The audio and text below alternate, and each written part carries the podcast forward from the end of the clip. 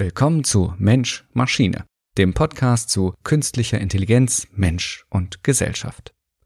In dieser Folge geht es darum, ob Computer miteinander kommunizieren können und ob sie dabei vielleicht auch eine eigene Sprache und ein eigenes Verständnis von der Welt entwickeln können. Das hier ist die sechste Folge der Reihe Der feine Unterschied zwischen Mensch und Computer. In den letzten Folgen ging es darum, warum Denken nicht das gleiche ist wie Rechnen, warum Computer die Welt nicht kennen, warum es Menschen eigentlich genauso geht, aber aus ganz anderen Gründen und warum gerade diese Gründe der Unterschied zwischen beiden sind. Ja, zusammengefasst klingt das vielleicht ein bisschen abstrakt, wenn das für euch nicht völlig selbsterklärend ist. Dann hört gern nochmal in die letzten Episoden rein. Da versuche ich diese wilden Behauptungen etwas ausführlicher zu erklären. Heute geht es darum, was passiert, wenn Computer versuchen, miteinander ins Gespräch zu kommen. Ich finde das deswegen spannend, weil ich glaube, dass wir von Computern lernen können, wie Kommunikation geht oder wie sie eben nicht geht. Viel Spaß!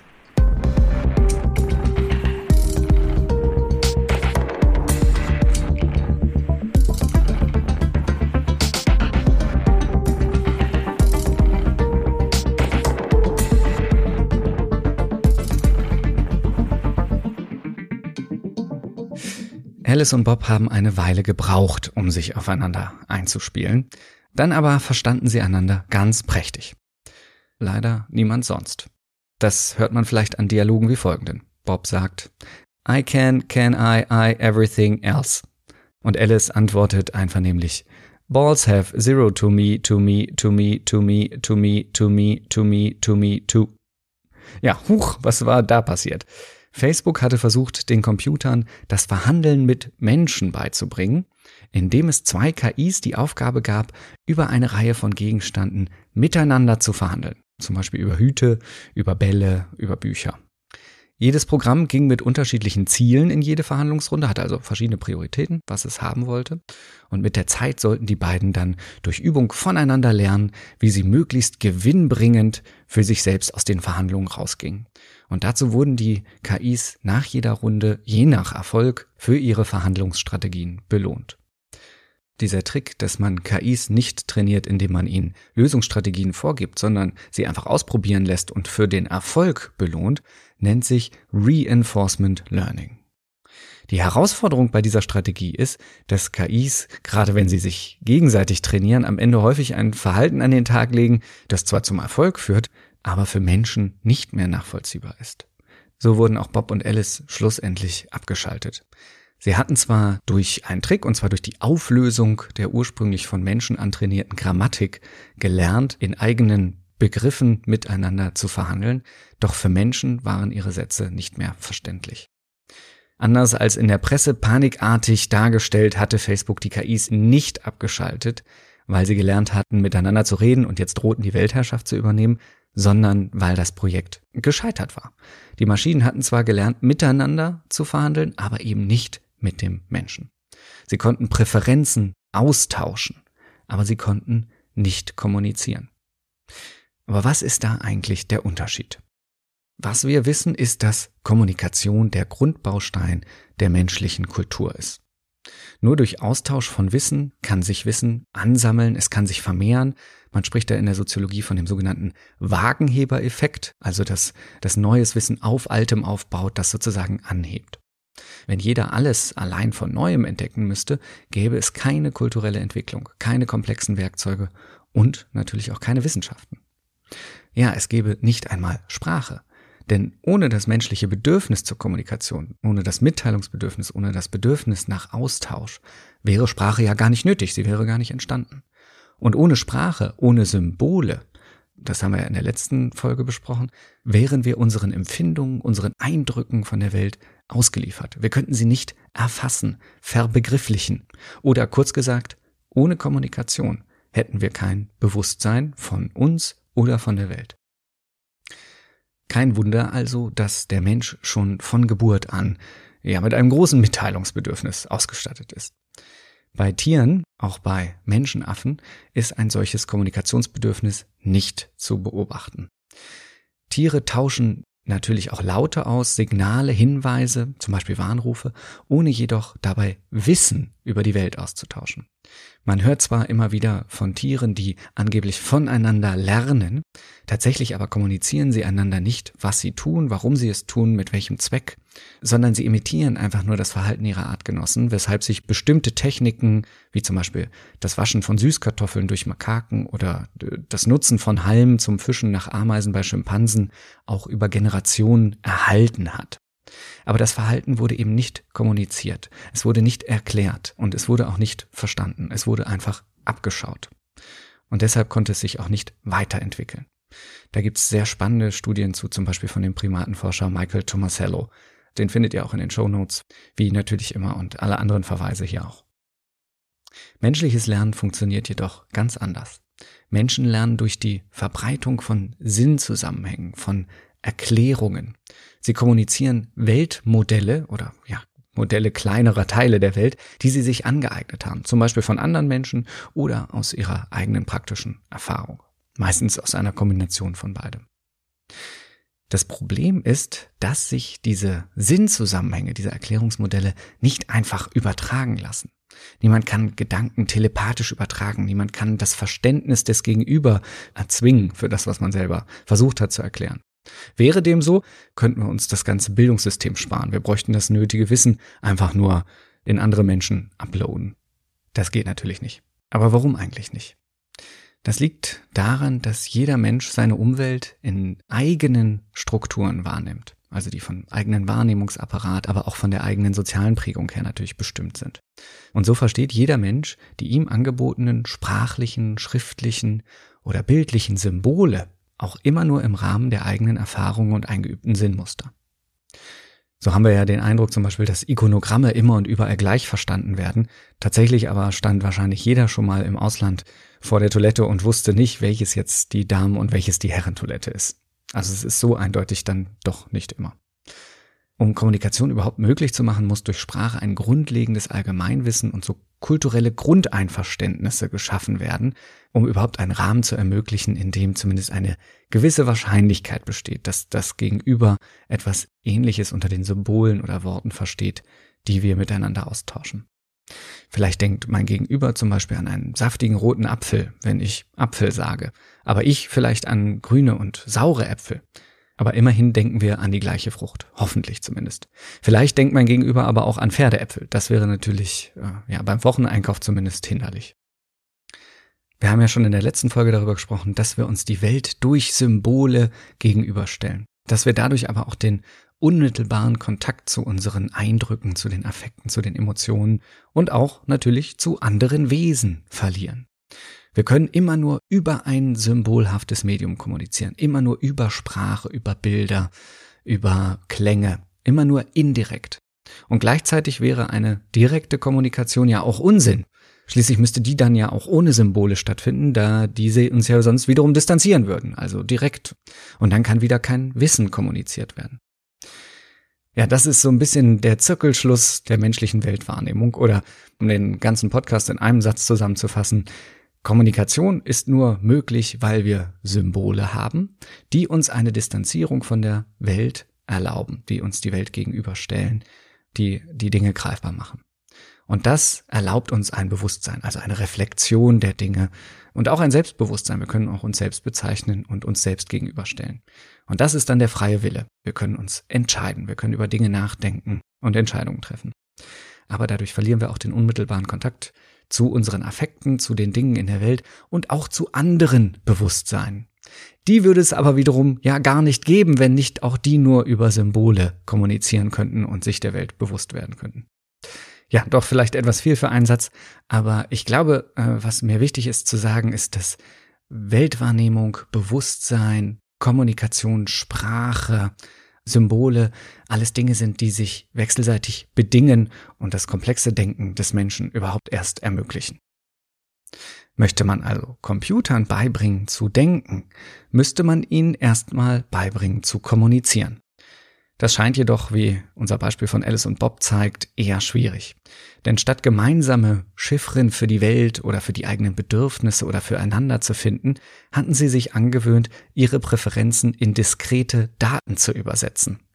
Also aus der menschlichen Semantik zu fliehen sozusagen. Facebooks Wissenschaftler gehen nämlich davon aus, dass Alice Satz Balls have zero to me, to me, to me, to me, to me, to me, to me, to me, to schlicht ihren Präferenzwert für Bälle an Bob eindeutig übertragen sollte.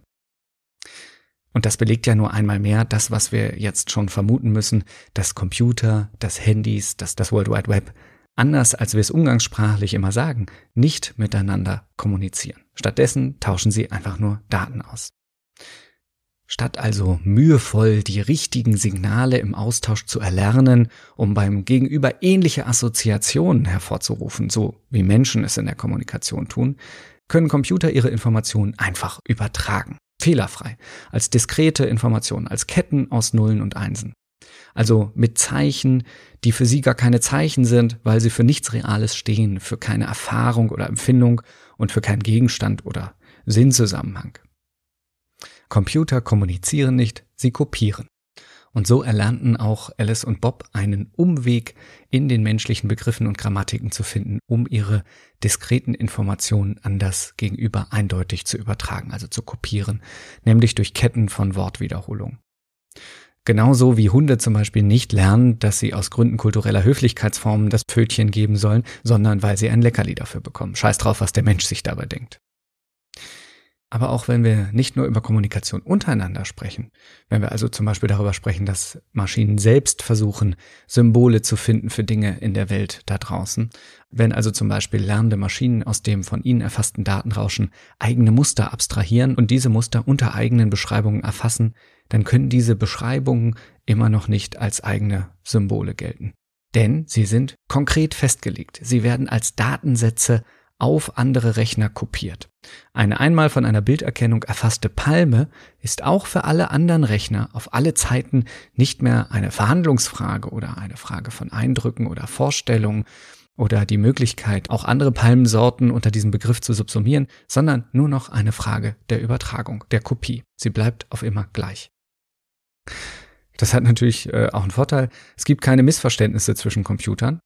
Allerdings entfällt damit auch jede Ungenauigkeit symbolischer Kommunikation, die sonst immer Platz bietet für Varianz ebenso wie neue Unterscheidung und Ergänzung, ja sogar Bedeutungswanderung.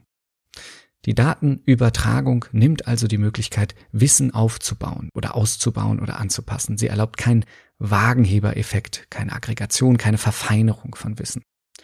Ohne Symbole gibt es also keine kulturelle Entwicklung. Und überhaupt, ohne Symbole gibt es auch keine eigene Welt, keine internen Erklärungsmuster. Computer sind sogenannte offene Systeme. Sie sind ihren Sensordaten ausgeliefert.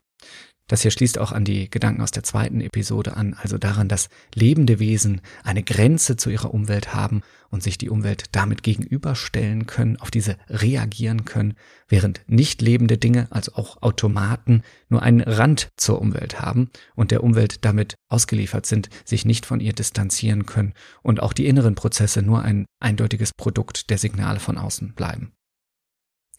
Maschinen bleiben in ihren Aktionen vollständig determiniert. Also auch Computer und selbst sogenannte unüberwacht lernende neuronale Netze, also die Musterexemplare der künstlichen Intelligenz, bleiben determiniert, selbst wenn sie sich beim Lernen nicht beobachten lassen und ihr Verhalten auch im Nachhinein durch Menschen nicht rekonstruierbar ist, bleibt es das Produkt von einprogrammierten Befehlen und eingespeisten Datensätzen.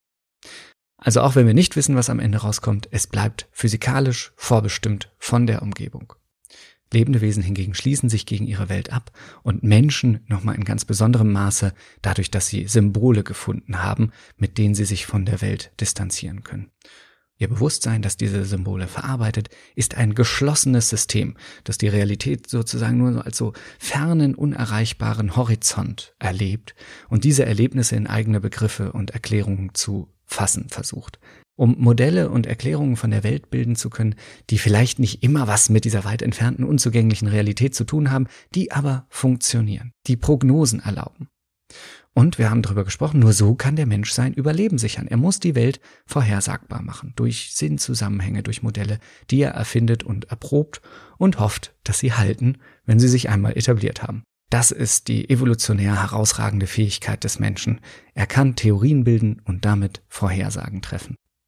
Doch man muss natürlich immer vorsichtig sein mit Vorhersagen, wie man an der folgenden erkennen kann. Ich zitiere, Patienten mit Asthma haben ein geringeres Sterberisiko als die allgemeine Bevölkerung, wenn sie an einer Lungenentzündung erkranken. Zitat Ende. Ich glaube, man muss kein Arzt sein, um Zweifel an dieser Vorhersage zu hegen. Eine chronische Lungenkrankheit kommt mit einer akuten lebensgefährlichen zusammen. Das kann nicht gut gehen. Doch genau so lautete das Ergebnis einer automatischen Auswertung von Patientenakten Mitte der 90er Jahre in den USA im Rahmen des Cost-Effective Healthcare Programs. Ziel war es, Patientinnen mit Lungenentzündung je nach Gefährdungsgrad schon frühzeitig die richtige Behandlung zukommen zu lassen. So suchten verschiedene Algorithmen Zusammenhänge zwischen Sterbezahlen und bestimmten Symptomen und anderen Erkrankungen. Und das Ergebnis war eindeutig. Wer zusätzlich zur Lungenentzündung noch Asthma hat, lebt länger. Glücklicherweise hielten die Ärztinnen und Ärzte sich nicht an diese Feststellung und schickten auch weiterhin alle eingelieferten Patientinnen und Patienten mit diesen Krankheitsbildern direkt auf die Intensivstation. Doch genau hier lag der Fehler. Patientinnen und Patienten, die auf der Intensivstation behandelt wurden, hatten durch die umfassende Überwachung und bessere Versorgung ein höheres Überlebensrisiko als Patientinnen und Patienten ohne Asthma, aber mit regulärer Behandlung. Die Algorithmen hatten die Daten also durchaus richtig gelesen, sie hatten nur die Zusammenhänge missverstanden. Die besseren Gesundungschancen rührten nicht vom Asthma her, sondern von der Behandlung auf der Intensivstation. Dass die Variablen Asthma und Gesundungschance miteinander zusammenhängen, hatte der Algorithmus richtig erkannt. Nur hatten diejenigen, die das Ergebnis gelesen hatten, diesen Zusammenhang mit Kausalität verwechselt. Seine Behauptung machte aus Sicht der Ärztinnen und Ärzte, die das Ergebnis interpretierten, gar keinen Sinn. Der Computer konnte ja gar nicht verstehen, wie die Variablen im Zusammenhang standen. Denn für ihn handelte es sich ja um reine Zahlenwerte und nicht wie für Menschen um Indikatoren einer realen Welt aus Patientinnen und Krankheiten aus Krankenhäusern, Ärztinnen und Pflegern. Mathematisch richtig bedeutet halt nicht immer real sinnvoll. Und das wird auch heute noch häufig missverstanden, wenn Menschen versuchen, sich von künstlichen Intelligenzen die Welt erklären zu lassen. Der Versuch, den Daten durch automatische Auswertung Sinn, das heißt Vorhersagepotenzial abzuringen, war in diesem Versuch gescheitert. Schuld daran waren, wie gesagt, natürlich nicht die Maschinen, was sollten sie über die Welt wissen, Schuld daran waren die Wissenschaftlerinnen und Wissenschaftler und die Versuchsanordnung, die sie hier gewählt hatten. Zusammenhänge müssen nicht immer etwas mit Kausalität zu tun haben. Dieser Irrtum wurde schon in der Antike als klassischer argumentativer Fehlschluss erkannt. Cum hoc ergo propter hoc heißt es dramatisch auf Latein. Mit diesem folglich deswegen. Also nur weil zwei Dinge gleichzeitig passieren, bedeutet es nicht, dass das eine notwendig aus dem anderen folgt. Nicht jede Korrelation ist eine Kausalität. Ja, eigentlich gar keine. Denn wenn man es genau nimmt, gibt es in der Realität eigentlich keine Kausalitäten. Das ist natürlich eine mutige Behauptung, wenn man bedenkt, dass Kausalität unser wichtigstes Werkzeug ist, um sinnvolle Zusammenhänge zu beschreiben. Also zum Beispiel den Zusammenhang, wenn ich das Glas umstoße, ergießt sich das Wasser auf den Tisch. Aussagen dieser Art machen die Welt ja überhaupt erst vorhersehbar und manipulierbar. Und nur wenn ich diese kausalen Zusammenhänge konstruiere, kann ich auch auf meine Umwelt einwirken. Zum Beispiel, wenn ich die Steine aufeinander schlage, dann springen Funken, die entzünden Zunder, der entzündet das Holz, das kann mein Fleisch braten, das ich dann essen kann, um satt zu werden, um zu überleben. Das ist eine Reihe von Kausalitäten, also eine Kausalkette. Und diese Kausalketten erlauben uns überhaupt erst geplantes Vorgehen und damit das Überleben in der Welt. Das Problem ist, dass wir dabei immer einen Trick anwenden. Wir konstruieren Kausalitäten, also sinnhafte Zusammenhänge der Geschehnisse in der Welt, immer erst vom Ergebnis aus rückwärts. Also wir fragen, warum ist der Tisch nass? Ja, weil das Glas umgefallen ist. Warum ist das Glas umgefallen? Weil ich gegen den Tisch gestoßen bin. Warum bin ich gegen den Tisch gestoßen? Weil ich auf einem Spielzeugauto ausgerutscht bin. Und so geht es immer weiter. Das erklärt übrigens auch ganz gut, was Sinn eigentlich ist. Sinn ist immer die Antwort auf die Frage nach dem Warum. Und theoretisch meinen wir, müssten sich diese Frageketten, dieses Warum, Warum, Warum ins Unendliche fortsetzen lassen. Solange bis ein letzter Grund erreicht ist. Eine Letztbegründung für das, was die Welt im Innersten zusammenhält. Ein Ausgangsgrund für alles. Aber den gibt es natürlich nicht. Es gibt keinen letzten Grund in den Dingen. Das ist ja eigentlich die Frage, warum ist überhaupt etwas? Warum ist überhaupt etwas entstanden? Und warum ist nicht eigentlich gar nichts? Warum ist die Welt, das Universum nicht einfach leer? Und diese Frage ist nicht zu beantworten. Es gibt viele Versuche, sie zu beantworten, aber alle führen nur in die nächste Kausalfrage. Was ist der Grund für den Urknall? Warum hat es ihn nicht einfach nicht gegeben? Darauf gibt es keine Antwort. Denn es gab kein vor dem Urknall. Es gibt keinen Grund für den Urknall. Es gab noch gar keine Zeit und keinen Raum, also auch noch keine Kausalität. Er hatte keinen Grund. An Stellen, die wir nicht kausal erklären können, vermuten wir deshalb meistens höhere Mächte am Werk. Gott hat es knallen lassen oder Gott hat das Leben geschaffen oder oder oder. Oder wir suchen weiter in der Hoffnung, eines Tages eine wissenschaftlich belastbare Antwort auf diese Frage zu finden. Und manchmal tun wir das, aber wir können nicht auf alle Fragen eine Antwort finden, nicht alle Warums beantworten, alles sinnhaft erklären. Nicht weil wir zu dumm sind oder wir zu wenig Zeit haben, sondern weil es diese Antworten teilweise einfach nicht gibt. Die Wirklichkeit weiß nämlich nichts von Kausalität oder Sinn, von Letztbegründung und Erklärung. Das klingt natürlich absurd. Und gleichzeitig kennen wir ja alle die alltägliche Skepsis gegen kausale Erklärungen. Das Glas ist nämlich natürlich nicht nur umgefallen, weil ich auf ein Spielzeugauto getreten bin, sondern auch, weil jemand anders es auf einen wackeligen Tisch gestellt hat. Und der Tisch wackelt, weil ich ihn schon seit Wochen nicht repariert habe. Und warum ist da überhaupt ein Glas? Ich wollte doch gar nichts trinken. Und warum kein flacher Becher, der nicht so schnell umgestürzt wäre? Ja, es gibt tausend, eigentlich gibt es fast unendlich viele Faktoren, die seit dem Urknall zusammenkommen mussten, um den nassen Tisch zu verursachen, der nun gerade vor mir steht. Eigentlich ist alles ein Grund und damit auch wieder nichts, denn alles hängt mit allem zusammen, ist ja keine sinnvolle Erklärung. Sie bietet keine Orientierung und keine Vorhersagekraft für die Zukunft. Sinn, sinnhafte Erklärungen sind immer unzureichende Reduktionen von Zusammenhängen.